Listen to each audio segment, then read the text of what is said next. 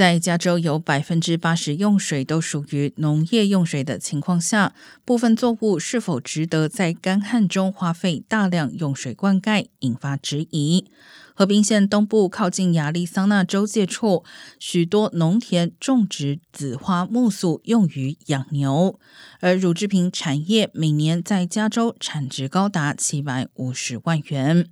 但环保团体指出，这些农田临近科罗拉多河，并且直接从河川取水，但最后作物有高达八成的木素是卖给沙特阿拉伯。当地因缺水，已禁止种植这种作物。